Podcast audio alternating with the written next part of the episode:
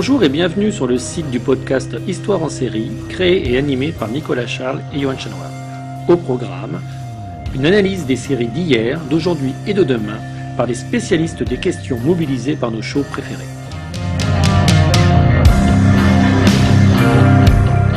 Histoire en série, c'est le podcast qui met en relation histoire, sciences humaines et séries.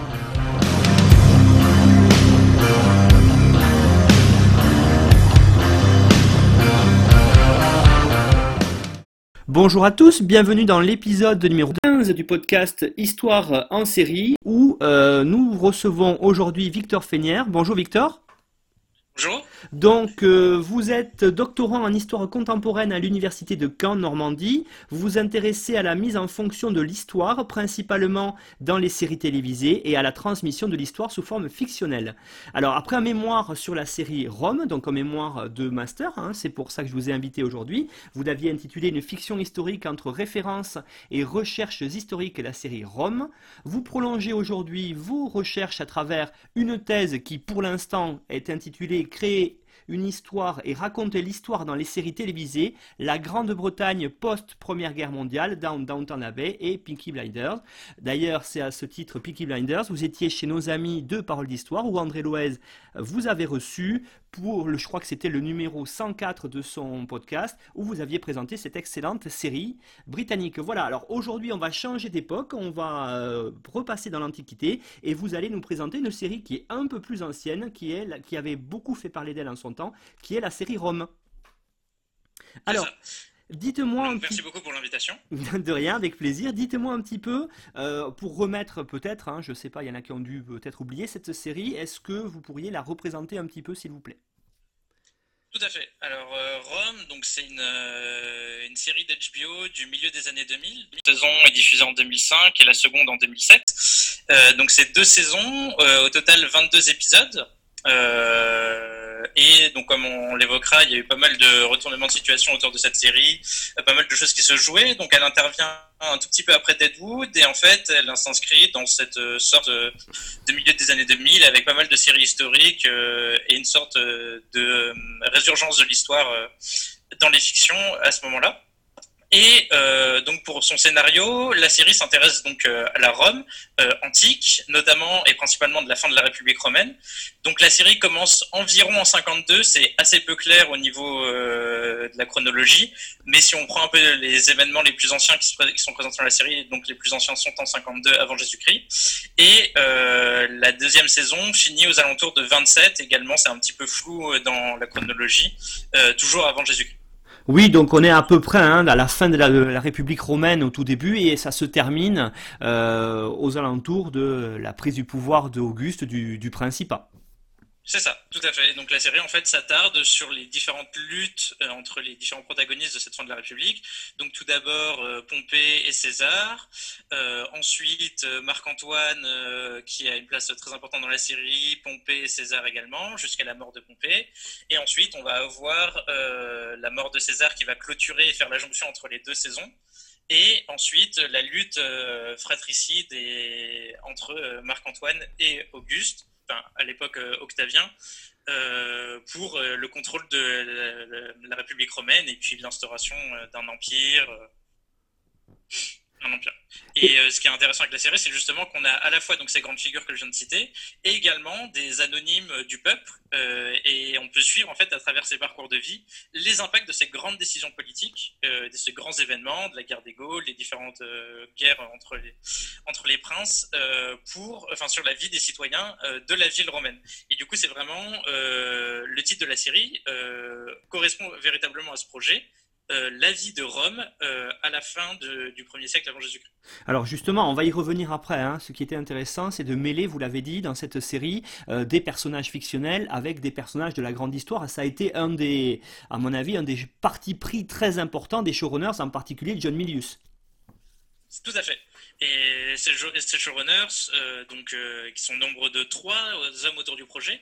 Donc, comme vous l'avez évoqué, John Milius, qui est probablement euh, le, plus important le plus important des trois, parce que quand il propose ce projet à HBO, Euh, il a déjà scénarisé Les Dents de la Mer, scénarisé Apocalypse Now, euh, scénarisé et réalisé Conan le Barbare, donc euh, quelqu'un qui commence, qui est reconnu pour son travail à Hollywood.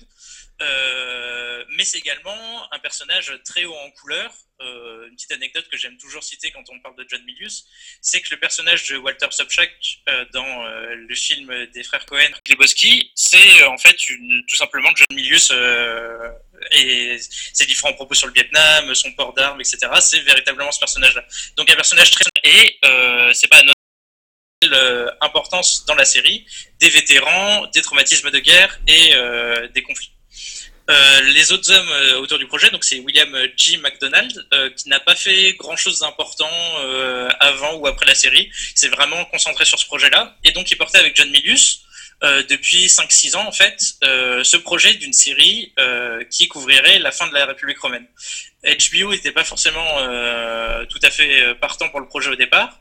Et en 2004, finalement, la, la, chaîne donne le feu vert et associé aux deux hommes, Bruno Heller pour showrunner la série.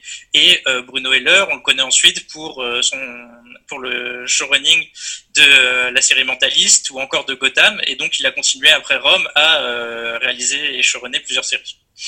Et donc cette série, euh, en son temps, j'allais dire, il y a quand même maintenant une bonne euh, quinzaine d'années, elle avait marqué les esprits, en particulier par euh, ses décors qui étaient absolument somptueux, sa production, vous l'avez dit, des chiffres faramineux pour l'époque. Bon, ça a été dépassé depuis par Game of Thrones, mais enfin, il y a eu déjà là un premier, une première, un premier vraiment série très importante. Tout à fait. donc déjà, c'est une coproduction de trois chaînes. HBO, euh, la BBC Two et euh, la RAI, donc euh, la chaîne nationale italienne, pour les diffusions. au niveau des financements, j'ai pas trouvé véritablement d'informations, mais donc c'est vraiment une coproduction entre HBO et la BBC. Et ce sont les plus grands décors de l'histoire. donc encore maintenant, en fait, les décors sont visitables au studio de Cinecita et ils sont probablement encore les plus grands, les plus grands décors pour des films. Euh, donc là en l'occurrence pour une série. Et en fait, ça a, été dès le départ des arguments marketing. Euh, les producteurs étaient expliquant en interview que euh, les décors de, de, Rome étaient bien plus grands que ceux de Troyes, donc qui étaient sortis un petit peu avant. Et donc ça a toujours été ce genre d'arguments qui ont été mis en avant.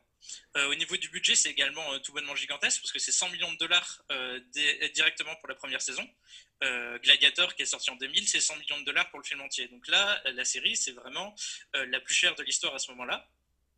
Et euh, avec les différents dépassements de budget, on estime à environ 120 millions pour la première saison, donc c'est vraiment pas anodin. Et en fait, ce sera dépassé seulement par une autre coproduction euh, de la BBC 2 et de la BBC et de HBO, euh, donc la série The Pacific, qui est donc la deuxième saison plus ou moins de Band of Brothers. et donc une, une, production avec Tom Hanks, Steven Spielberg, donc aussi des moyens très différents. Mais donc, ça va être la première série qui va égaler le budget. Et pour euh, Game of Thrones, en fait, euh, les budgets sont certes supérieurs, mais si on prend en compte l'inflation, euh, Rome a, des budgets en fait supérieurs même aux dernières saisons de, Game of Thrones. Ça permet vraiment de se rendre compte que c'est un projet tout bonnement titanesque pour les, pour les chaînes et un projet vraiment d'envergure. Alors, ce qui a été aussi euh, à l'époque euh, un pari, euh, j'allais dire, des showrunners, ça a été de remettre un petit peu en scène, on va dire, un genre un petit peu mis de côté depuis les années 70, c'était celui du péplum. Tout à fait. Et toujours dans cette volonté de, de, de projet vraiment ambitieux, c'est la première série anglophone tourné uniquement dans un pays non anglophone. Il voulait se rapprocher euh, des décors originaux euh, de Rome et donc toute la série est tournée principalement euh, à Cinecita, donc dans les studios de Cinecita. Et donc pour une petite, une un petit historique des Peplum, à la fin des années 70, donc avec le désastre qui a été le Cléopâtre de Mankiewicz, on assiste à une disparition pratiquement complète des Peplum au cinéma. Et il faut attendre les années, il faut attendre 2000 avec euh, donc le film de Ridley Scott, Gladiator, pour avoir une résurgence du péplum. Et euh, ensuite, dans les années 2000, il y a eu beaucoup de films euh, qui se sont qui, ont, été des péplums. On peut penser à Troie, on peut ensuite penser après Rome à 300, on peut penser à Exodus, même encore après. donc il y a vraiment cette mode qui est, qui est revenue. Et ce qui est intéressant, c'est que le péplum, euh, ses origines, ça a été justement de concurrencer la série télévisée. Vu que la série télévisée euh, s'investissait dans les foyers, était dans le quotidien, il fallait des grosses productions au cinéma, des grands décors, des grands événements, des grands combats, etc., pour justifier d'aller au cinéma. Et donc euh, Rome reprend ça à sa sauce pour en faire une série. Et donc c'est aussi cette récupération du péplum comme quelque chose de cinéma pour en faire quelque chose de quotidien qui est très intéressant dans le projet de la série. Alors justement, hein, c'est une série, vous l'avez dit, très ambitieuse. Je crois que tout ne s'est pas passé quand même dans le, dans le tournage comme c'était prévu. Il y a eu de nombreuses mésaventures. Tout à fait. Bah, donc, comme, comme je l'expliquais, euh, donc euh, entre le dépassement de budget pour la première saison de 100 millions à 120, 120 millions, déjà on voit euh, quelques problèmes. Euh, et le projet original devait faire euh, cinq saisons, c'est-à-dire qu'elle devait commencer donc avec euh, la reddition de Vercingétorix et finir avec la mort d'Auguste pour vraiment montrer la transition entre la République romaine et l'Empire. Finalement, dépassement de budget, problème de production, il n'y a eu que deux saisons. la deuxième saison se conclut également très rapidement, alors que la troisième saison devait être Marc-Antoine en Égypte pendant euh, une dizaine d'épisodes, donc quelque chose qu'on n'aurait jamais vu au cinéma, euh, parce que généralement on se concentre simplement sur la phase de Marc-Antoine avec Cléopâtre. Mais en fait, il a, été dix ans en Égypte, il a fait différentes euh, campagnes contre, militaires contre les Parthes, il voulait étendre l'Empire, etc. Donc des choses qui sont très importantes au point de vue de l'histoire romaine, mais qu'on n'a jamais vu au cinéma, et donc normalement ça, aurait dû se concentrer là-dessus. Finalement, donc il y a eu ces problèmes de production, il y a eu, des, il y a eu un incendie, il y a eu également une inondation, et donc partie des décors a été détruite et au vu des immenses sommes engagées et euh, malgré un bon succès public, euh, assez peu de rentabilité du projet, il a été décidé de l'arrêter euh, en cours de saison 2. Donc cette, euh, série ne sera pas allée au bout, pourtant elle a, elle a quand même euh, relativement bien fonctionné, elle a marqué l'histoire euh, des séries en tout cas. Alors je pense aussi qu'elle a marqué l'histoire des séries parce que elle s'intéresse, vous l'avez dit à l'introduction, à des personnages centraux de l'histoire romaine, mais surtout les deux principaux personnages, ce sont des personnages fictionnels, fictifs. Alors est-ce que vous pourriez les présenter? Alors euh, justement, c'est euh, tout ce, jeu de la série entre fictif, historique, et donc les deux personnages qu'on peut qualifier vraiment de principaux sont euh, Titus Pulo et Lucius Vorenus. Et donc quand on dit qu'ils sont fictionnels, bien sûr, enfin, mais en fait ils sont historiques. C'est-à-dire que ce sont les deux seuls centurions qui sont cités dans la guerre des Gaules de César, donc plus, plus, précisément le livre 5, et ce sont les deux seuls centurions qui sont nommés dans dans son dans, ce livre. Et euh, donc euh, César donne très peu d'informations sur eux, simplement que ce sont deux centurions qui rivalisent de bravoure pour euh, essayer d'être le, le soldat le plus valeureux. Et la série décide d'utiliser ce clin d'œil historique pour ensuite en faire quelque chose de tout autre. Donc les deux personnages ne sont plus des centurions, seulement Lucius Vorenus en est un. Pulo est un simple légionnaire, ce qui permet également en fait à la série de montrer à travers ces deux personnages beaucoup d'opposition. C'est-à-dire qu'on va suivre le personnage d'un gradé dans l'armée, euh, ce que ça implique. On va suivre le, destin d'un simple légionnaire, donc également euh, cette différence d'échelle, ce que ça implique euh, à, à, une échelle un petit peu inférieure. également, ces deux personnages vont être complètement opposés sur absolument tous euh, leurs opinions politiques. Euh, Vorenius euh, construit comme un catonien, euh, donc à la fois dans le, dans le sens contemporain du terme, donc quelqu'un qui va être sage, sévère, rigide, mais également dans le sens historique, c'est-à-dire quelqu'un qui va défendre la République romaine.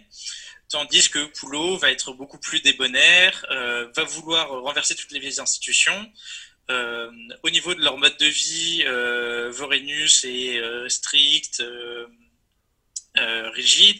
Euh, le Poulot va euh, aller de taverne en taverne, aller au lupanar. Donc il y a vraiment ces deux oppositions qui permettent de montrer deux, deux points de vue de la société romaine, deux parcours et deux destins en fait. Oui, ça c'est justement très intéressant, hein, puisqu'on on va jongler entre les deux saisons, entre à la fois César et Pompée, puis dans la saison suivante entre Marc-Antoine et Octavien. Donc il y a euh, ces représentations des enjeux politiques très très bien représentées dans Rome, et j'allais dire plus que ça d'ailleurs, il y a aussi euh, des jeux autour de, statuts sociaux différents qui permettent d'aborder différentes questions, notamment celles, on va le voir, des, vétérans par exemple. Tout à fait. Euh, alors que Lucius Vorenus va donc avoir une carrière militaire importante, donc il est centurion. Lorsqu'il va être démobilisé, il va devenir préfet évocati. Donc les évocatus, ce sont en fait des soldats, des vétérans qui se réengagent dans l'armée volontairement. Euh, parce que donc à l'époque on est sur une armée euh, de conscription et après on va devenir justement dans cette période on passe à une armée de métier et euh, donc il se réengage dans l'armée donc il, continue à, gagner du rang social en devenant préfet et pas simplement centurion. Et il, ensuite il va devenir commerçant il va devenir plus tard sénateur magistrat puis sénateur. Et donc il a vraiment énormément de, de, prestige social et il grimpe les échelons sociaux. Tandis que le retour à la vie civile de euh, Poulot est bien moins, bien moins intéressant pour lui, parce qu'il a du mal à quitter cette violence militaire, cette violence de la guerre, et en fait, pendant euh, de nombreuses saisons, de nombreux épisodes, il va passer son temps à boire et à simplement être triste de la vie qu'il avait avant, pour finalement essayer de récupérer cette violence militaire qu'il avait en rejoignant les gangs, euh, donc les collèges de la ville, pour euh, il va se charger de missions d'assassinat, ce genre de choses. Et donc lui, son retour à la vie civile est beaucoup moins intéressant. Et et également, quelque chose que je n'ai pas évoqué tout à l'heure, c'est euh, cette opposition entre les deux, personnalités des personnages permet également de mettre en lumière l'opposition entre les grands personnages de la romantique. C'est-à-dire que Vorenus, euh, donc, qui est strict, rigide, il va tout le temps il va passer son, évolution politique être aux côtés de Marc-Antoine, qui euh, donc a cette, euh, cette construction beaucoup plus débonnaire, euh, il aime bien les, femmes, la boisson, ce qui est donc le personnage de Poulot, et Poulot, lui, va être de son côté attaché au personnage d'Octave, qui a cette présentation beaucoup plus stricte, rigide sévère. Et donc, il y a justement euh, ce jeu également entre les deux euh, personnages euh, principaux qui sont des, anonymes qui reprennent des traits de personnalité emblématiques des deux grands personnages de la fin de la, de la, fin de la République romaine pour permettre justement cette opposition constante. Et c'est vu qu'il y aura très peu de scènes entre Marc-Antoine et Octave, on a décidé de mettre des scènes entre Octave et Poulot pour avoir également cette opposition de personnalité. Alors, ce qui est intéressant aussi quand on regarde cette série, c'est comment la série, à travers ces, processus narratifs qui lui sont propres, va expliquer l'histoire. Euh, marquant, c'est comment euh, les showrunners ont décidé de montrer les événements, des événements marquants de l'histoire romaine. Alors, je pense notamment à euh, la traversée du Rubicon, par exemple, mais aussi à l'assassinat de César. Tout à fait. et ce qui est donc très très fort dans cette série, c'est cette transmission de l'histoire on, sait que dans une série qui va se concentrer sur Marc-Antoine, on va passer à côté de son assassinat. Mais euh, ce que va faire la série, c'est justement en travaillant sur le temps long, ce que donc un film ne peut pas forcément faire, enfin à moins de faire euh, un film de 10 heures, ce qui est donc la durée de la première saison, euh, elle peut pas, elle, peut travailler ce temps long et donc en fait montrer vraiment des évolutions concrètes et redonner du sens aux événements. C'est-à-dire que par exemple, la traversée du Rubicon, on va comprendre tous ces enjeux à la fois donc euh, parce qu'on voit ce qui amène César à franchir le Rubicon, ce que ça symbolise, et juste après le franchissement. Euh, donc déjà la série joue avec le spectateur, avec Marc-Antoine qui fait un clin d'œil euh, à un pêcheur qui observe la scène, donc le pêcheur pouvant être associé au spectateur, il lui fait un petit clin d'œil justement sur l'événement. Et donc juste après ce franchissement, qui est justement euh, représenté d'une toute autre manière que d'habitude. Il n'y a pas de grande musique, de grandes envolées, il n'y a pas de citations mythiques, donc les dés sont jetés euh, en, franchissant. C'est simplement un petit, un petit, un tout petit ruisseau euh, boueux que l'armée de César franchit. Et donc juste après ça, on a euh, une discussion entre Lucius Vorenus et Titus Polo qui explique concrètement ce que veut dire euh, cet acte. Euh, ça veut dire que ce sont des traîtres, euh, ça veut dire qu'ils sont en guerre contre la République. Et donc on voit immédiatement l'impact de cet événement sur des anonymes et des citoyens de la République romaine. Et juste après ça, on voit justement des crieurs publics courir dans les rues de Rome en hurlant de peur que César vient de franchir le Rubicon. Donc toujours ce jeu entre l'événement en lui-même, ce qui signifie, et ensuite son, euh, ce qui représente pour les gens qui vont vivre qui vont vivre cet événement. Alors, ce que j'ai trouvé, ce que j'ai trouvé aussi intéressant quand on regarde véritablement cette série Rome, c'est les choix visuels, les couleurs en particulier. Alors, les couleurs pour chaque famille, bien sûr, mais aussi les couleurs des décors, les couleurs des murs, ce qu'on n'est pas forcément habitué à voir parce que quand on voit des monuments romains, j'allais dire des ruines, on voit des monuments qui ne sont plus colorés aujourd'hui. Donc, il y a eu une sorte de recolorisation de l'imaginaire à travers la série Rome. Tout à fait. Et donc justement, c'est toujours ces moyens, euh, ces moyens de mise en scène, ces moyens de réalisation pour essayer de euh, donner des informations historiques aux spectateurs.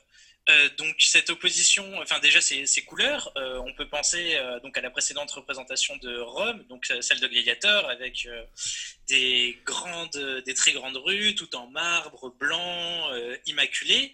ça va pas vraiment être la vision qui va être présentée dans la série. Et donc, dans ces oppositions avec des codes visuels, la série va faire le choix, par exemple, de reprendre euh, ceux euh, de euh, Spartacus, donc le film de Kubrick, avec une représentation des optimates. Donc, c'est un courant politique de la fin de la République qui va essayer de servir les aristocrates, donc qui vont être en bleu. leurs maisons vont avoir des teintes bleutées, blanches, alors que les populares, donc cet autre courant politique, qui va lui essayer de plus proche du côté populaire, euh, va être représenté en rouge, en noir, notamment donc dans les maisons. On peut donc citer Atia. Euh, pour les, optimates, on peut citer Servilia. Et donc la série utilise en fait tous ces moyens de mise en scène pour faire comprendre euh, simplement des oppositions très fortes de cette République. Et donc ça, ça reprend également redonner du sens aux événements, avec par exemple l'assassinat de César, qu'on va beaucoup mieux comprendre parce qu'on va voir cette évolution et ce que vont penser les optimates de chaque nouvelle réforme de César, chaque nouvelle opposition, chaque nouvelle euh, mesure politique? Et donc on va voir comment ils en sont menés à euh, n'avoir plus d'autre choix que d'assassiner. Et donc ça, c'est avec tous ces moyens de mise en scène, ces scénarios, ces personnages, ces dialogues, que la série parvient à faire tout ça et donc à simplifier des grands événements de la, République, tout en en faisant également quelque chose de très euh, intéressant à suivre. Il y a vraiment beaucoup de suspense. Même si on connaît la fin de l'histoire, la série parvient à garder cette, ce suspense et à garder le spectateur euh, au quotidien. Oui, ça c'est vraiment très intéressant avec euh, notamment, vous le, vous le dites, hein, avec cette division euh, de la vie romaine en deux courants politiques qui prend corps, j'allais dire ici, avec une véritable construction du Sénat hein, pour diviser ces courants politiques. On le voit directement sous nos yeux. Tout à fait. La série utilise vraiment toutes ces, tous les moyens qu'elle a pour simplifier l'histoire et la rendre plus accessible. Et donc, euh, alors que la curie, donc le Sénat romain, était euh, plutôt de forme rectangulaire, euh, à plat, eh ben, la série va faire le choix de représenter un amphithéâtre politique traditionnel, avec des oppositions politiques entre les différents courants, les optimates, les populares. Au centre, va y avoir les indécis autour de Cicéron. ça va être avec un amphithéâtre, donc avec des étages, pour justement reconstruire vraiment une sorte de forme politique traditionnelle euh, et visuellement séparer les espaces pour montrer les, différentes, euh, les différents courants politiques. Et euh, la série va faire ça en fait tout au, tout au fil de ces épisodes, toujours utiliser des références très contemporaines et certaines simplifications pour essayer de faire comprendre des choses qui sont bien plus complexes, qui ne sont pas forcément connues, euh, et finalement que le Sénat ne soit pas représenté de forme rectangulaire ou à plat, ça n'a pas grands enjeux sur le scénario et sur ce que vont ressortir les téléspectateurs, ils vont plutôt mieux comprendre les oppositions politiques qu'il va y avoir à cette époque.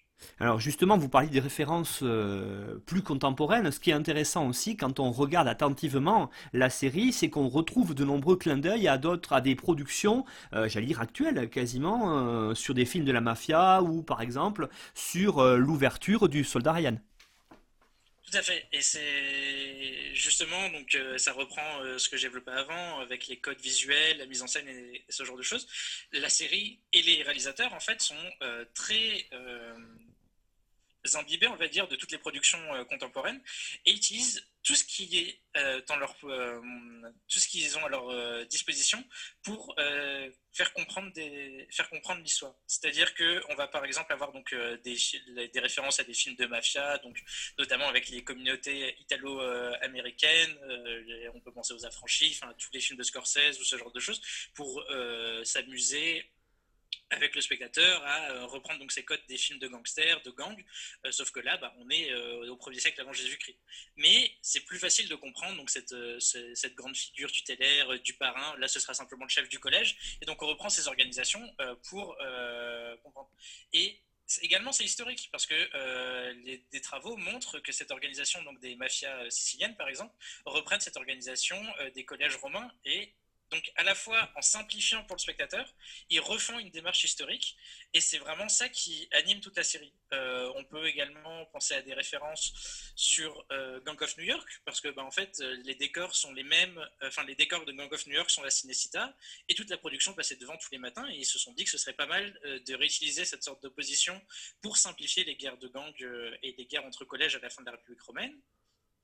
la récupération également de toute l'esthétique euh, caméra à l'épaule, éclaboussure de sang, euh, souffle, euh, qui, enfin, du, soldat Ryan et de, son, de sa scène d'ouverture, qui est très impressionnante, très importante, qui a même et qui est si parlante que des vétérans, par exemple, du débarquement, ont quitté les salles lors, de cette lors des projections test parce que ça leur rappelait trop leur expérience de combattant. Et donc la série fort euh, de toutes ces connaissances, réutilise justement tous ces moyens de mise en scène du de l'ouverture du soldat Ryan pour essayer euh, de représenter cette expérience combattante qu'on pouvait avoir euh, à cette époque.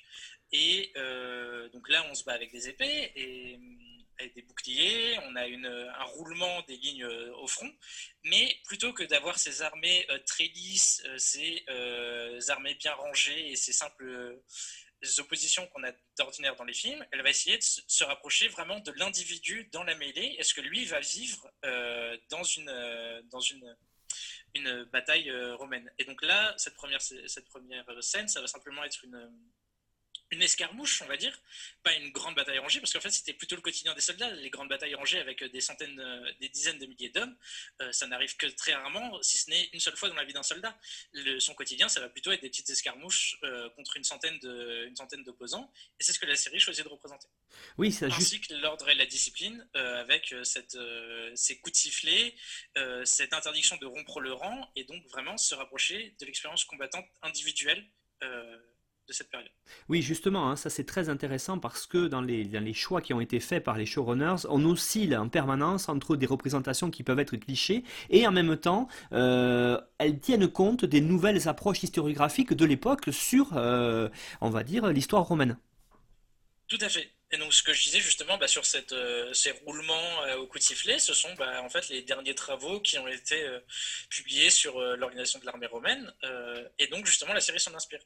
Et après, c'est moi qui l'interprète comme ça, ça peut faire débat, mais donc la série, en fait, aussi toujours avec ses représentations clichés. Donc, on peut notamment penser à, cette scène euh, de la reddition de Vercingétorix dans le premier épisode, qui, euh, qui est euh, très très graphique, avec donc ce Vercingétorix, avec son casque à cornes, enfin son casque à, à aile, pardon, ce César sur son tribunal, euh, et donc tout, cet imaginaire, et qui en fait reprend des tableaux euh, pompiers, euh, des tableaux français de la fin du 19e, notamment donc celui de Henri Paul Mode, qui s'intitule Vercingétorix se rend à César, je crois, et un autre de Lionel Royer, qui est aussi autour de Vercingétorix qui se rend à César, je ne sais plus le titre exact, mais donc il y a vraiment cette, cette reprise des codes visuels de cet événement et juste après, on va essayer de déconstruire un petit peu donc cette image traditionnelle, euh, cette image en fait très cliché, euh, cette image non historique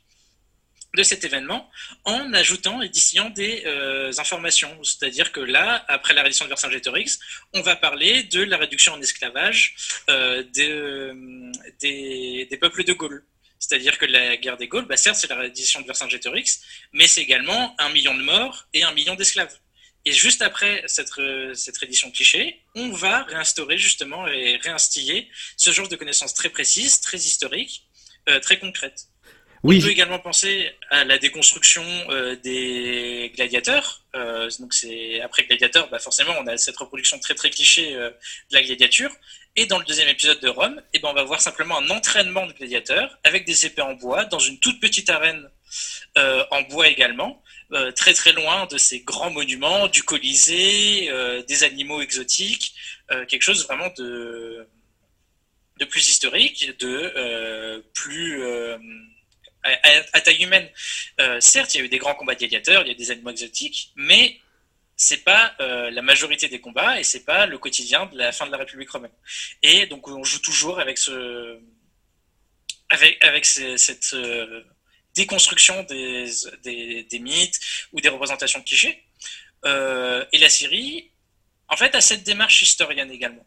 C'est-à-dire que euh, pour cette première scène de combat, donc que j'évoquais pour l'ouverture de la série euh, lors du premier épisode, ils ont euh, fait un stage d'un mois avec des figurants où pendant un mois, donc les gens vivaient à la romaine, c'est-à-dire qu'ils se levaient tôt, ils faisaient des manœuvres, ils construisaient le camp et cette discipline en fait militaire que les figurants ont dû subir euh, a poussé à une immense désertion des figurants et euh, finalement au bout de deux semaines l'expérience a dû être annulée enfin la préparation parce qu'à la base c'était pas une expérience c'était vraiment une préparation euh, des acteurs a dû être annulée parce que la moitié des figurants avaient quitté et avaient déserté le camp et sauf que en faisant donc cette euh, petite euh, organisation, eh ben, la série est revenue également historiquement parce que les désertions euh, dans l'armée de César sont très nombreuses et dans les armées de la République les désertions sont très nombreuses justement à cause de cette discipline. Et donc en essayant de préparer leurs acteurs à être le plus proche de leur rôle, ils ont réussi à toucher précisément ce qui posait problème dans l'armée. Et le problème, c'est que les historiens ont été très peu consultés pour la série, mais donc cette cette expérience, euh, moi je l'appelle vraiment une expérience, mais euh, à la base c'est vraiment juste un stage de préparation comme on a dans énormément de films, aurait pu mener par exemple à quelque chose proche de l'archéologie expérimentale ou à des démarches vraiment historiques, profondes, euh, construites, et donc un travail entre les historiens et la production pour essayer de faire la meilleure série possible et les meilleures représentations historiques possibles. Alors oui, justement, hein, c'est ce que j'allais vous dire tout à l'heure hein, en évoquant cela. On a quand même, quand on regarde la série Rome, des choix historiographiques qui sont relativement forts pour les personnages. Alors vous, pour les trois grands personnages, on va dire principaux hein, de cette euh, série, en tout cas des personnages historiques, sont Marc-Antoine, vous avez dit Octavien aussi, et puis César. Tout à fait. Et donc ça, ces choix historiographiques euh, viennent à mon sens, de Jonathan Stamp, donc qui est euh, le consultant historique euh, de la série, mais qui en fait a rejoint le projet une fois que tous les décors étaient construits, une fois que euh, le scénario était en grande partie écrit, parce que les précédents historiens contactés, en fait, on leur demandait simplement de valider des choix. Et Jonathan Stamp, donc lui a fait un master à Oxford, qui ensuite a fait un séjour avec une bourse de l'UNESCO dans toute la péninsule méditerranéenne, et qui ensuite est devenu euh, chef du, service euh, documentaire de la BBC. Donc un, universitaire qui, est au courant de tous ces enjeux et de, toutes ces questions, et qui donc est contacté par la production pour euh, devenir le consultant historique. Et en fait, même si son influence au départ pourrait sembler assez mince, finalement, il devient coproducteur de la saison 2 et euh, c'est celui qui va être sur euh, le plus de commentaires audio des épisodes. Il y a 12 euh, commentaires audio pour les 22 épisodes et il est sur 11 des 12. Donc c'est il est vraiment investi complètement dans la production. Et donc si après on s'intéresse un petit peu aux lectures, aux travaux historiques notamment donc de à Oxford dans les années 80-90, on peut ensuite, dans le scénario, détecter un petit peu toutes ces influences. Et donc, il y a des choix historiographiques, notamment autour de Marc-Antoine. Donc, Marc-Antoine, euh, personnage euh, emblématique, euh, sa romance avec Cléopâtre et l'objet de différents films, de, pièces de théâtre, de, très nombreuses représentations. Et il est souvent représenté comme bah, une grosse brute euh, qui aime euh, bien l'alcool et les femmes, alors que finalement, euh, les travaux, ce qui s'intéresse à, à, sa personnalité, montrent qu'il est plutôt, que c'est un très bon politicien, très intelligent tactiquement, un soldat hors pair, très aimé de ses, de ses troupes, et que finalement, euh, ces représentations clichés de, euh, de bien aimer les femmes et l'alcool, c'est simplement lorsqu'il retourne à la vie civile, parce qu'en fait, c'est la vie de tous euh, les aristocrates romains à cette époque, et que dès qu'il est en campagne, il s'habitue très très... il n'a aucun problème à s'habituer au mode de vie militaire, et c'est plutôt ça justement qui lui convient le plus, et pas du tout cette vie, cette vie romaine. Et donc il y a ces différentes oppositions, ces différentes luttes autour de l'image de Marc-Antoine qui sont présentes dans la série. Sur le personnage de César également, on a des constructions euh, de lui comme un tacticien hors pair, un meneur d'hommes, un, un, politicien euh, habile, très très fin, et également quelque chose que les réalisateurs voulaient mettre en avant, c'est euh, cette capacité qu'il avait à retourner tous les coups du sort qui pouvaient euh, jouer contre lui pour euh, en faire des, des, des, aides à son projet politique. Sur et en fait, quand je dis que ça vient justement d'Oxford, c'est parce que on peut lire dans les livres, notamment de Ronald Syme ou de Zviavet, ces constructions de ces personnages. Sur le personnage de Pompée, par exemple, Ronald Syme explique que c'est plutôt euh, un ancien euh, général euh, glorieux qui est complètement euh, passé de mode, qui ne voit pas trop ce qui se trame à Rome et euh, qui n'est plus du tout euh, aussi efficace qu'il était avant. Alors qu'en fait, Pompée, ça reste un immense meneur d'hommes, très bon politicien même à cette époque. Et donc il y a ces choix historiographiques, pas forcément les plus à jour, mais en tout cas des choix qui ont été faits dans ce qu'on veut représenter des personnages pour essayer de se rapprocher et de s'éloigner, en plutôt que de se rapprocher de quoi que ce soit, s'éloigner des représentations de clichés et les rendre plus historiques et plus crédibles. Oui, justement, hein, c'est ce qu'on on, voit, vous, avez commencé à très bien l'évoquer tout à l'heure, dans les euh, événements, il y a les références sont parfois hyper précises par rapport à ce qu'on sait d'après les sources, à ce qui s'est passé dans ces événements historiques. Tout à fait. Euh, donc, euh, par exemple, c'est une petite anecdote de tournage. Euh, des acteurs expliquaient que ils arrivaient, donc des nouveaux acteurs arrivaient. Jonathan Stamp organisait en fait des lectures de sources antiques pour essayer d'immerger les acteurs dans la, période. Donc, dans les sources antiques, bah, on a principalement Sueton, Dion Cassius, Plutarque. Et donc, si on lit attentivement en fait toutes leurs sources, et qu'on regarde ensuite la série, son scénario, on voit des petites références très très précises de l'espace d'une ligne, seulement ces sources, euh, et qui sont reproduites dans la série. Euh, on peut penser par exemple à la conception euh, que, enfin, ce que cherche à faire Octavien avec ses lectures de textes grecs. Et donc Sutton dit qu'il cherchait à trouver des modèles pour des modèles politiques. Et dans la série, il y a un petit dialogue comme ça qui explique ça. on va avoir des des, choix sur la vision euh, des personnages et on va avoir également bah, des références très précises en arrière-plan. Par exemple, euh, dans la fin de la saison 1, on va voir par exemple des travaux sur le Sénat. On va simplement euh, voir un homme sur un échafaudage en train de construire quelque chose on passe, on s'attarde pas dessus, mais en fait, ça montre toute cette euh, immense œuvre urbanistique de César, euh, c'est euh, différents, euh, la, construction d'une nouvelle curie, ce genre de choses. Donc, en arrière-plan, on a des références très très précises qui peuvent plaire justement à, des passionnés ou à des historiens aguerris. sur fond en fait de, de complot politique et de grande histoire, on voit des choses très très précises. On a également des références au détournement du Tibre, euh, des, les travaux du forum que j'ai déjà évoqué, euh, une accusation de Marc-Antoine euh, qu'il avait prononcée contre Octave en disant que Octave avait perdu sa vertu avec César, donc avait couché avec César pour sa, perdre sa virginité, et donc cette, anecdote de Suétone qui n'a pas forcément, qui n'a pas forcément de fondement historique, elle est présente dans la série avec justement toute une rumeur qui se passe dès les premiers épisodes, avec César qui fait une crise euh, d'épilepsie, Octave qui l'accompagne dans une pièce et simplement une servante qui, en entendant les bruits de César pendant sa crise d'épilepsie, imagine une relation sexuelle entre les deux hommes. Ensuite, cette rumeur qui va se propager, notamment euh, la mère d'Octave qui va lui en parler, Atia. Et donc, en fait, tout ce, petit arc narratif, cette simple allusion, ça fait euh, étirer des euh, sources antiques, de Suétone. Et en fait, on voit ça tout au long des deux saisons et tout au long du scénario. Et donc, ce qui montre, en tout cas, un réel travail des showrunners pour faire eux-mêmes un travail historique, donc en ayant lu, en tout cas, les sources antiques.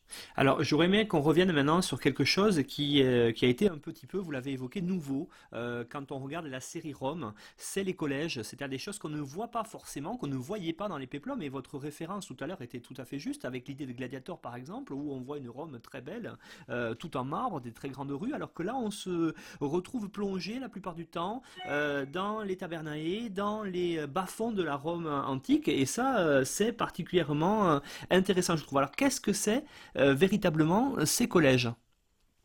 Alors justement, ces collèges, c'est un des enjeux très importants en fait de cette fin de la République romaine, parce que donc les collèges d'ordinaire, enfin l'origine sont en fait des sortes de de structures funéraires, euh, politiques et, sacerdotales euh, principalement. Donc ça va être le culte quotidien, ça va euh, permettre les rites funéraires des différents membres et progressivement ça va se spécialiser par corps de métier. Donc il va y avoir le collège des boulangers, le collège par, par profession quoi.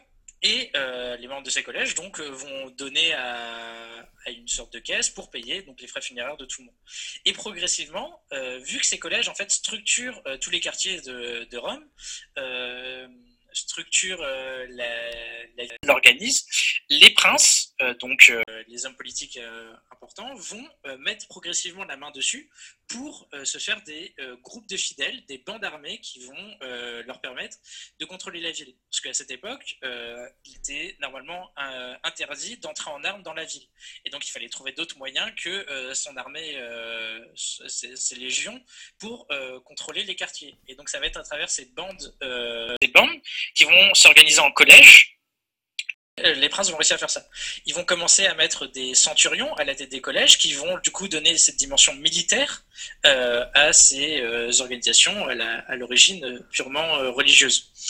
Et on a donc des différents, on a des différents types de collèges. On a également des collèges directement religieux, donc par exemple les pontifes, euh, et on a, euh, et ça va, en fait, ça permet ces organisations euh, de faire les premières armes politiques des des héritiers, enfin des, des jeunes aristocrates. Et donc, par exemple, Cicéron va emmener, enfin, va nommer son fils dans un collège de pontife pour faire son éducation politique. Et dans la série, ça va être César qui va faire nommer Octave dans le collège des pontifes pour lui donner une première expérience politique. Et donc, il y a à la fois ce rôle de contrôle de la ville et euh, cette première expérience politique qui sont représentées dans la série.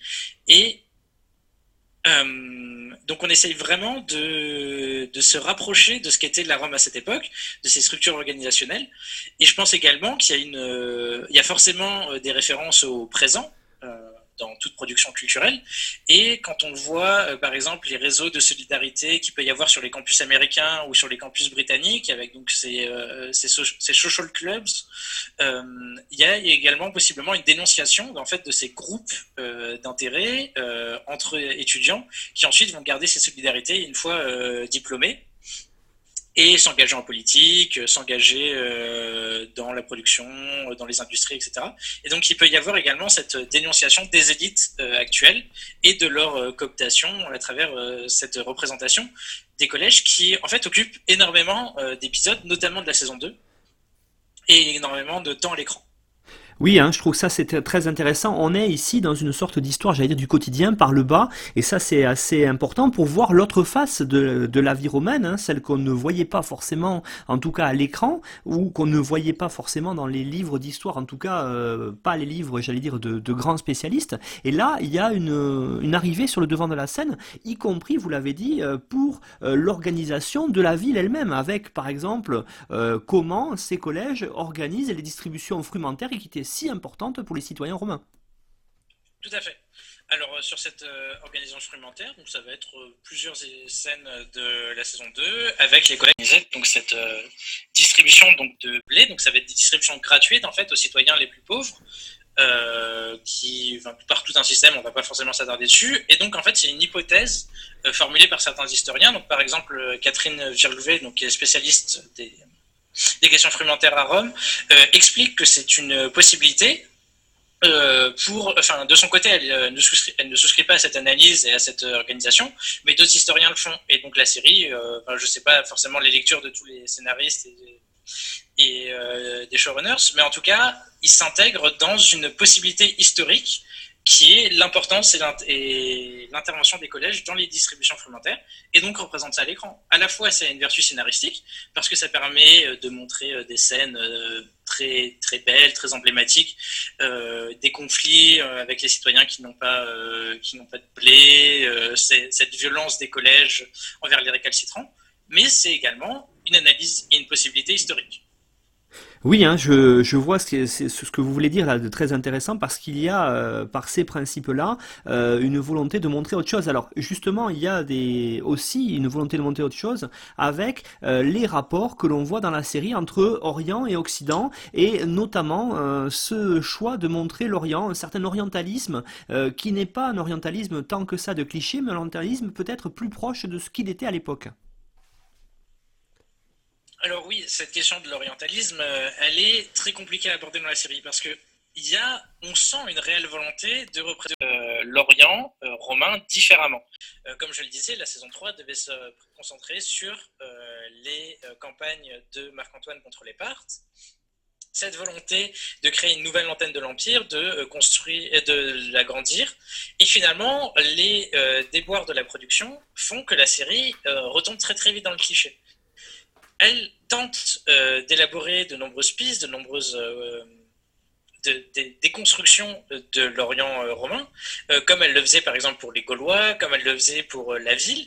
Mais en fait, ça prend du temps. Il faut d'abord essayer de jouer avec le spectateur, avec ses attentes, ses représentations clichés, et ensuite développer un propos qui déconstruit progressivement cette image. Sauf que, euh, vu qu'en euh, normalement, il devait y avoir 12 saisons sur euh, Marc-Antoine en Égypte et qu'on se retrouve avec 3 au maximum, eh ben, il n'y a pas cette déconstruction et on se concentre uniquement sur les représentations traditionnelles, classiques par exemple, euh, et c'est très marquant, euh, la, production va récupérer des décors et des costumes qui avaient été utilisés pour le Cléopâtre de Mankiewicz, euh, qui n'est pas forcément pour déconstruire non plus ce, mythe oriental.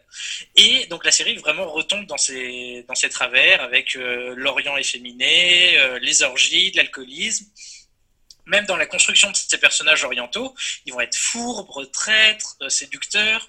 Et donc, en fait, on patauge dans le cliché oriental classique, euh, alors qu'il y avait une, volonté de déconstruire un petit peu cette, euh, ces choses-là.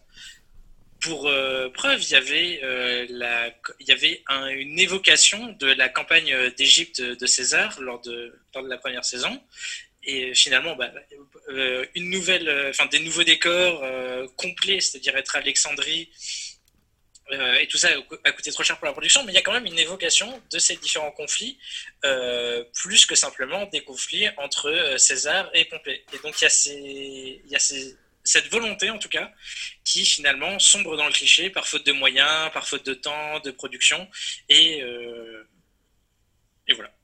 Oui, du coup, c'est vrai que c'est quand même quelque chose qui a été euh, un petit peu laissé de côté, ce qui est dommage parce qu'on on, perçoit bien hein, qu'il y a la volonté à un moment donné de faire autre chose, et puis, comme vous dites, on retombe euh, par manque de temps et, d'argent dans, des clichés. Alors, justement, euh, peut-être plus que ce rapport Orient-Occident qui, qui, aurait pu être très intéressant parce qu'on est à une phase très importante de la rupture de la République romaine avec l'erreur qu'aurait fait Marc-Antoine, se tourner vers l'Orient, ce qu'il aurait éloigné de, Rome, justement, on le, ça on peut le percevoir dans une scène. Tout à fait. Et on va évoquer euh, la question de son, testament euh, et, euh, et le fait qu'il se soit éloigné des mœurs romaines pour se concentrer sur les mœurs orientales. Reprendre ce discours propagande euh, Octavien pour faire de Marc-Antoine un opposant euh, politique euh, et plus qu'un opposant politique, quelqu'un qui n'est, enfin, un non-romain qui va justifier en fait toutes ces guerres et tous ces conflits contre lui. Et bah, la série, qui aurait voulu justement montrer comment on arrivait à cette propagande, comment on arrivait à cette image, finalement reproduit cette image sur Marc-Antoine. On a des scènes où justement euh, Octave explique euh, toutes ces manœuvres politiques pour euh, donner cette image à Marc-Antoine, sauf que juste avant, on a vu Marc-Antoine avoir précisément cette image. Et donc c'est vraiment ces problèmes au niveau de l'écriture de la série pour cette fin de deuxième saison et essayer de finir la série de la meilleure façon possible où on arrive, on sent encore euh, en filigrane dans les scénarios, les dialogues, cette volonté qu'ils avaient de euh, déconstruire ce mythe, mais finalement ils le reproduisent à l'écran. Donc il y y a, ce gros problème. Alors, ce que, pour terminer, j'allais dire, euh, un aspect essentiel, je trouve, dans la série, euh, qui en fait presque parfois une série, on pourrait quasiment qualifier sociologique, c'est, j'aimerais qu'on qu'on s'apesantisse un petit peu sur le, quotidien. On a commencé à l'évoquer, hein, euh, on ne voit pas la Rome qu'on était habitué à voir à l'écran, on voit la Rome, j'allais dire, véritable, celle de, qui est d'ailleurs à l'époque la ville la plus importante du monde, avec un million d'habitants, on la voit grouillante, on la voit peuplée, on, on voit ces choses-là, les quartiers populaire. Alors qu'est-ce que euh, euh, qu'est-ce que vous pourriez nous dire sur ça justement, sur cette volonté euh, d'être au plus près du peuple? Tout à fait.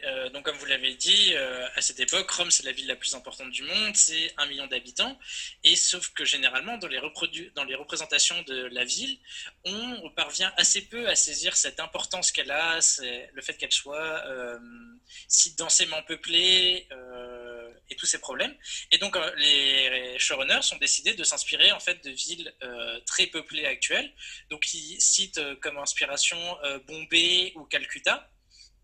Et donc, ils voulaient s'inspirer de ces, de, cette, de ces villes pour construire Rome. Et donc, par exemple, dans les quartiers populaires, Lucius Vorenus ou euh, Titus Pullo euh, jouer des épaules en fait pour essayer de se frayer un passage dans ces flux et ces marées humaines. Euh, et donc on sent en fait véritablement cette surpopulation de la ville, tous les problèmes que ça peut engendrer de promiscuité et, donc, en fait, véritablement, cette série sociologique, on va euh, s'intéresser euh, pendant l'espace d'un épisode à euh, Lucius Vorenus qui tient une échoppe de boucher. C'est quelque chose qu'on voit, qu'on ne voit pas dans un film. Le média sériel qui permet en fait toute cette construction et ces nouvelles représentations, c'est-à-dire travailler sur le temps long avec des évolutions de ces personnages, des évolutions de leur situation, qui permet euh, toutes ces nouvelles représentations et de se rapprocher du quotidien de la romantique. Sur euh, la question de, des quartiers populaires, on va avoir ces représentations des insulae, donc euh, ces appartements, hein, plus grossièrement, on va dire, romains, avec ces différents étages, les échoppes en bas, les logements, au les logements au-dessus, et ce genre de choses, ce quotidien, euh, c'est justement euh, une des facilités de la série, parce que les séries s'intègrent dans notre quotidien, dans notre salon, et du coup, bah, dans notre salon, on va voir le salon, on va voir le quotidien des personnages de la série, et en ça, Rome est vraiment euh, compris comment utiliser son médium et comment jouer avec pour approcher différemment la romantique. Alors justement, hein, c'est aussi l'intérêt, c'est que c'est comme on est dans une série, vous l'avez dit, sur un temps plus long de, tournage et bien sûr de euh, retranscription à l'écran, on, peut s'apesantir sur des choses qu'on n'a pas l'habitude de voir. Et voir des insulae, c'était quelque chose d'assez rare dans les, dans les films. Alors par contre, à l'inverse, des choses que l'on voyait, euh, ce sont les banquets, mais là aussi, euh, Rome, de part à la fois la richesse de ses décors, mais aussi ses choix de, notamment de lumière, les a tournés de façon différente et peut-être un peu plus réaliste.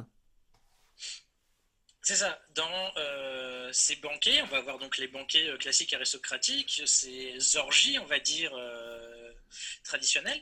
Mais on va également avoir le banquet populaire pour l'ouverture d'une échoppe. Et donc on voit, grâce à cette série, ce que représentent des grands clichés de la romantique, donc qui vont être vraiment euh, cette, cette, euh, ces questions religieuses, ces questions de banquet. Euh, on peut penser par des choses très très très francophone, on va dire, avec ces représentations de l'Astérix Obélix, des banquets romains également décadents et des banquets gaulois, ces questions-là. Donc on a cet imaginaire de toute façon qui nous travaille. Mais dans la série, on va essayer justement de s'éloigner simplement de la, des banquets aristocratiques pour montrer d'autres types de banquets euh, d'autres euh, et toutes les sociabilités qui se jouent autour du banquet. Vorenus va rencontrer euh, un protecteur lors de l'ouverture de son échoppe, va rencontrer différents contacts qu'il va ensuite utiliser pour retrouver du travail après ou pour avoir des facilités au niveau du contrôle de l'aventin. Et donc il y a ces, ces questions-là qui sont présentes dans la série. C'est vraiment ce quotidien, cet aspect populaire, cet aspect sociologique des classes populaires, qui euh, est vraiment novateur dans la série. Euh, et qui n'avait pas de représentation préalable. Euh, représenter les quartiers de l'Aventin et les, les, endroits où on lave le linge on va pas le faire dans un film. Dans la série, on peut se permettre ça et on va avoir un discours ensuite de euh, Vorenius pour son élection en tant que magistrat de l'Aventin. Et justement, cette organisation sociale, euh, ces différentes élections, même ce, contrôle des élections, euh, ces achats de vote, ce quotidien de la ville, on arrive à le percevoir grâce à la série.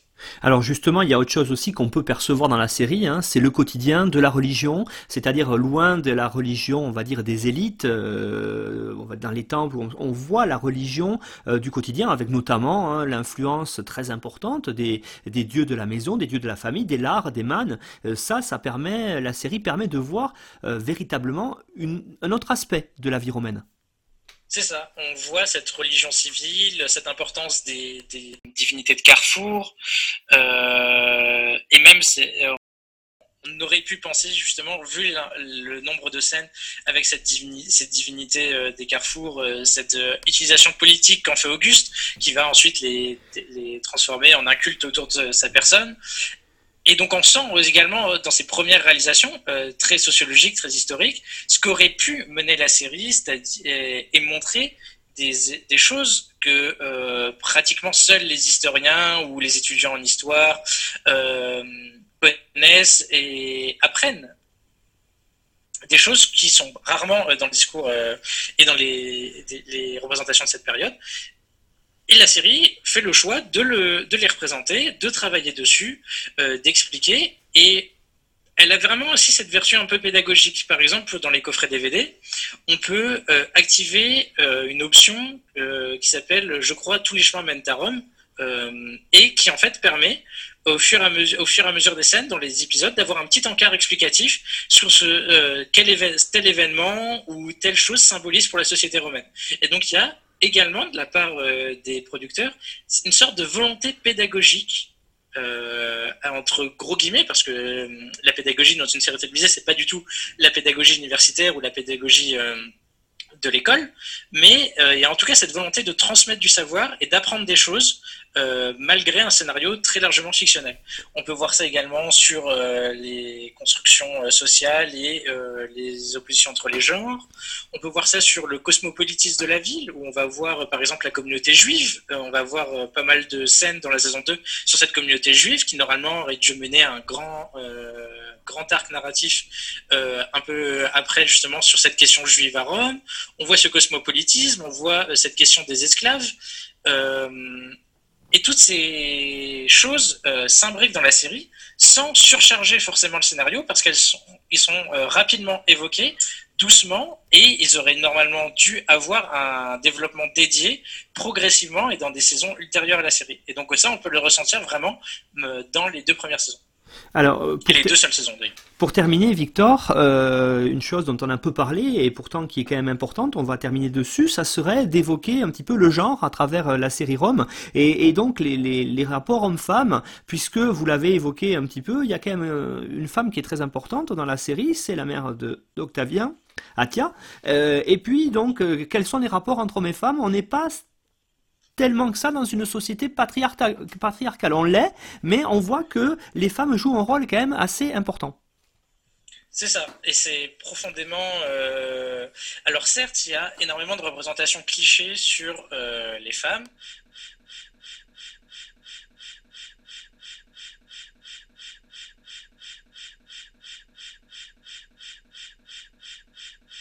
funérailles publiques pour elle, pour l'honorer. On sait que c'était une femme plutôt pieuse, euh, mais au-delà de ça, on n'a pas énormément d'informations.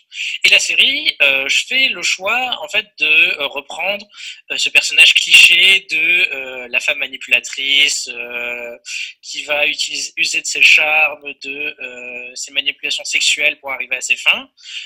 face à elle, on a le personnage de Servilia, donc l'amante de César.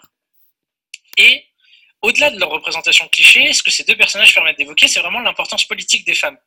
Euh, à titre d'exemple, euh, Servilia euh, va plus ou moins construire le complot qui va mener à l'assassinat de César. Et historiquement, il y a une seule femme qui était normalement au courant du complot, c'était Porcé, donc la femme de Brutus. Et Servilia va synthétiser les deux personnages à la fois. Il y a deux personnages euh, féminins forts dans la série, donc Servilia et Atia. On peut également parler un petit peu de Livy dans la saison 2, mais qui est quand même euh, uniquement tournée autour de, la sexualité. Et malgré ces représentations très clichés et hautement quand même problématiques au niveau des représentations et des questions de genre, c'est-à-dire euh, uniquement représenter des femmes lascives et qui jouent de leurs attributs sexuels, ce que la série permet d'évoquer, c'est leur importance politique à la fin de la période romaine, quand elles sont chefs de famille, c'est leur importance politique. Euh, elles euh, construisent euh, des alliances, elles construisent des, rapprochements politiques. par exemple, le, le grand la grande discussion qu'il va y avoir entre Marc-Antoine et euh, Brutus euh, après l'assassinat de César va avoir lieu dans la maison de Servilia. Elle va euh, plus ou moins tenter de contrôler cette, cette entrevue, ce qui va lui être refusé, mais précédemment on avait Atia qui organisait l'entrevue entre Marc-Antoine et Caton. Il y a vraiment cette importance dans énormément de scènes de la série de ces femmes et le fait qu'elle soit si peu nombreuse, euh, la série va, en fait, euh, au sein de chaque femme, donner à la fois ce pouvoir politique, mais également ses représentations clichés, donc de la sexualité. Et la série souffre en fait de son manque, euh, enfin de son peu de personnages féminins en nombre, et va leur donner énormément d'intérêt, de scènes, énormément de choses relatives au scénario, qui parfois sont un petit peu en contradiction euh, avec leur personnalité ou avec ce qu'on voit d'elles précédemment. Mais on essaye de euh, se rapprocher, en tout cas, de l'importance des femmes euh, à cette période. Bien, Victor, je crois qu'on a fait un tour, alors qui n'est certes pas exhaustif, parce qu'on pourrait parler, je crois, encore très longtemps autour de cette série Rome, tant il y a de choses à dire sur elle. Je vous remercie en tout cas pour cet éclairage sur cette série qui a été, dans les années 2000, une série événement, et puis j'espère vous retrouver bientôt à notre micro d'Histoire en série. Voilà, à bientôt, Victor. Merci beaucoup pour votre invitation.